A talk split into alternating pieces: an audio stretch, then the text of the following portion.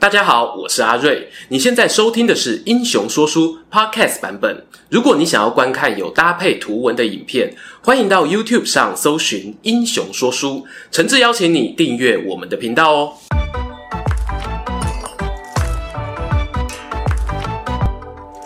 Hello，英雄说书的观众朋友，你们好，我是说书人阿瑞，替大家带来精彩的英雄故事。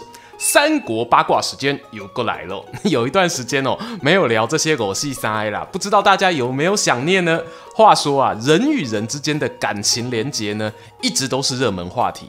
古往今来，什么婚姻失和、婆媳纠纷这些精彩花絮哦，史书上呢从来没少过。而本支影片要讨论的八卦主角啊，来头可不小哦，那是响当当的蜀汉二当家关羽关云长。哎。婚姻纠纷是怎么跟我们义薄云天关二哥扯上关系的呢？且听我娓娓道来。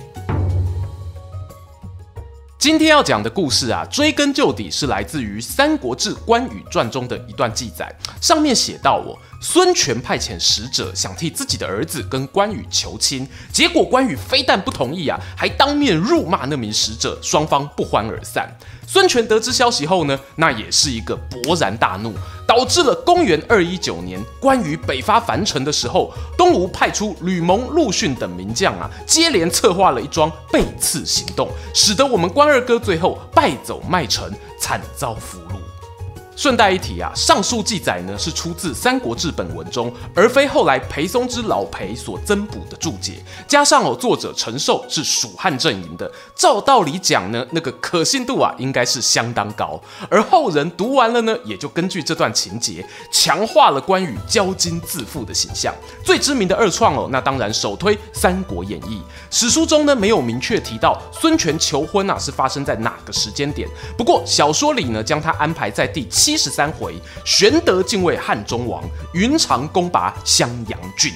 当时背景是刘备在西方汉中啊，跟曹操大战，把重要的荆州地区交给关羽镇守。经过一番你争我夺，总算让曹军退出汉中，他自己呢登上汉中王宝座。与此同时呢，江东的孙权也发现哦，盟友刘备气势大好，隐隐觉得啊有些不安。在这 moment 这里时间，具有老板读心术的诸葛瑾献上了一条计策，他表示呢。关羽目前啊有一名女儿，年纪尚幼，还未婚配啊，自己呢愿意前去替孙老板的儿子求婚。如果关羽答应了，那么就亲上加亲，和他共抗曹贼。满不以关羽拒绝呢？哎，那不妨哦考虑助曹操一臂之力夺下荆州。孙权采纳了这个提案，于是诸葛瑾啊，咻咻咻的来到荆州主城，见到关羽，说明来意。殊不知啊。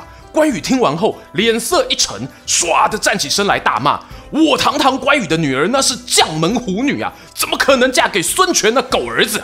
先生啊，你快快走吧！如果不是看着令弟的面子啊，就刚刚那番话，你的人头啊已经不在了。”关羽这番话说的弟弟呢，那是指刘备身边的军师诸葛孔明。哎，想了解诸葛家兄弟的故事啊，我们也拍过专片介绍哦，欢迎参考参考。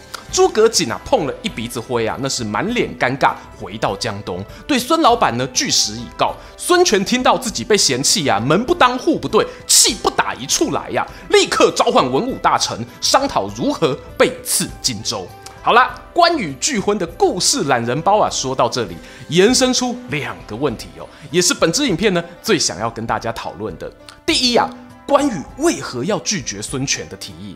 第二是呢，如果关羽同意了，荆州真的就能守得住吗？我们继续看下去。关羽拒绝孙权的理由究竟是什么？其实啊，在《三国志》里头是真的语焉不详啊。大家前面也看到了，原文就那不到十个字：“羽骂入其室，不许婚。”到底怎么个不许法呢？接着就是脑洞大开的时刻，以下整理了五种常见的猜测哦，我们一起看看哪些比较有道理吧。第一个最著名的说法，那就是关羽自重身份，看不起孙权。当然呢，我相信啊，这个说法受到了《三国演义》不小的影响。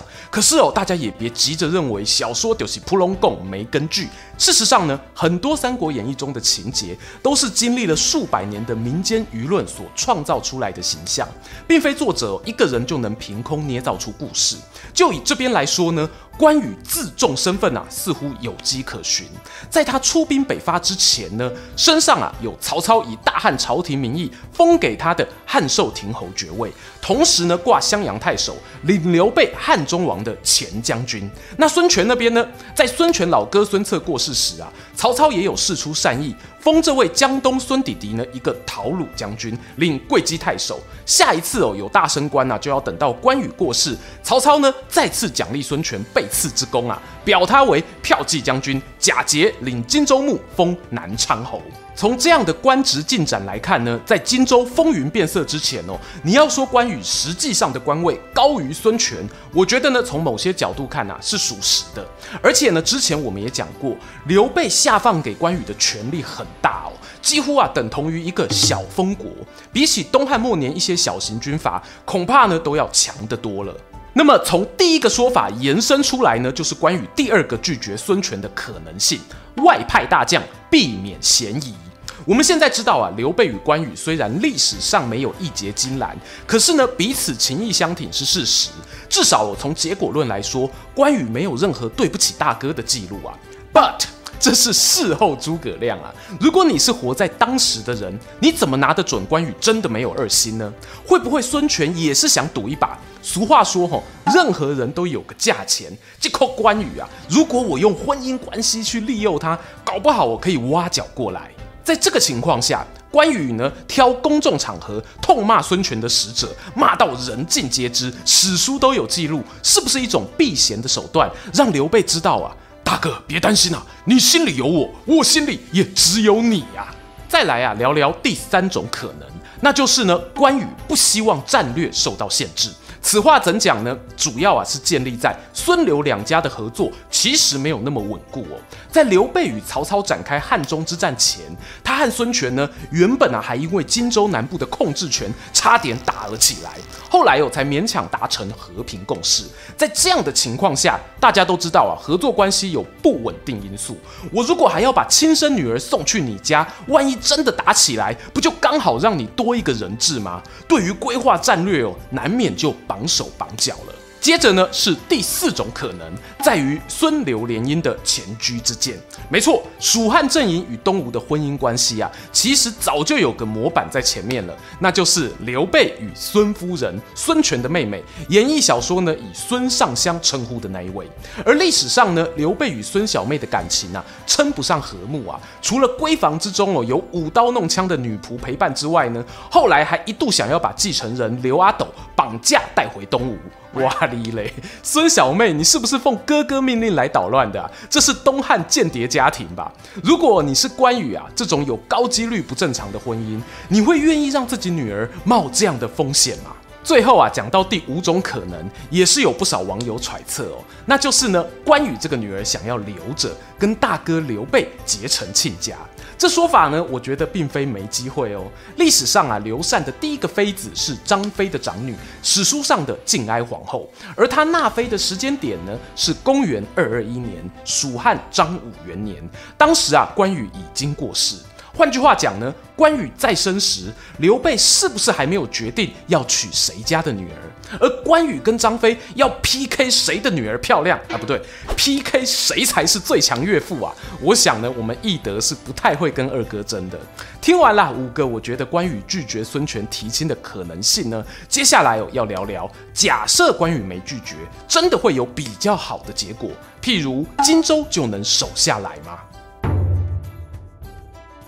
关于这个问题呢，我觉得啊，从《三国志》里头或许能得到答案。在本片一开始，我引用故事时呢，有个小心机啊，我故意没有放前后文。事实上呢，陈寿书写关羽痛骂提亲使者的记载，是放在水淹七军包围樊城之后，曹操啊看了心惊胆跳，想要搬移首都。不过在大臣劝阻之下，改成呢跟孙权密谋夹击关羽。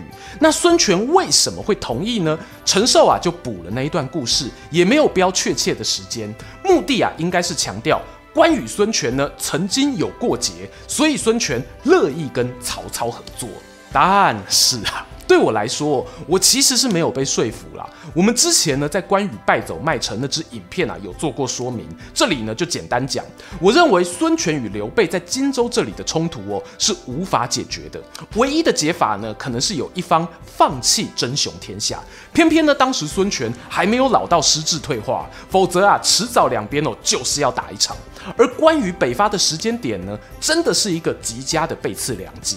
不只是孙权哦，你从名将吕蒙的列传中也能看到，当时呢，他也是主动上书请求孙权规划出兵的战略。或许呢，陈寿大大是认为多写一个关羽拒婚，能够强化孙权背刺的合理性啊。我这边呢，则是认为不差这一条啦。匹夫无罪，怀璧其罪啊！你守荆州哦，真的就是要面对高风险。站在这个立场上，如果关羽真的同意结婚，那他的人生结局会比较好吗？先说荆州丢掉的几率，假设没有增加其他变数啊，譬如关羽提早撤兵，或者呢有其他援军赶到的情形下，我觉得差异不会太大。那么关羽是不是有机会逃过一死？我建议呢，大家可以参考诸葛龙虎狗那支影片里面诸葛诞的下场啊，可是有跟司马家结亲的哦。可是啊，一旦掌权者感受到你带来的威胁，该吃的便当吼还是得吃啊。东汉末年呢，世家大族的联姻不在少数，这种安排哦，很多时候看的其实是整个家族的未来存续，对于当事人眼下的生死存亡，反而呢未必有关键性的扭转。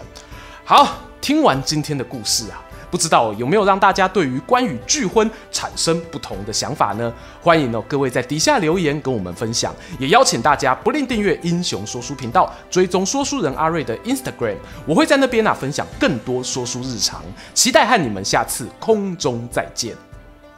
喜欢今天的故事吗？画面右边哦，还有更多推荐影片可以追哦。诚挚邀请您动动手指订阅我们频道，打开小铃铛，选择接收全部消息，这对英雄说书的帮助非常非常大。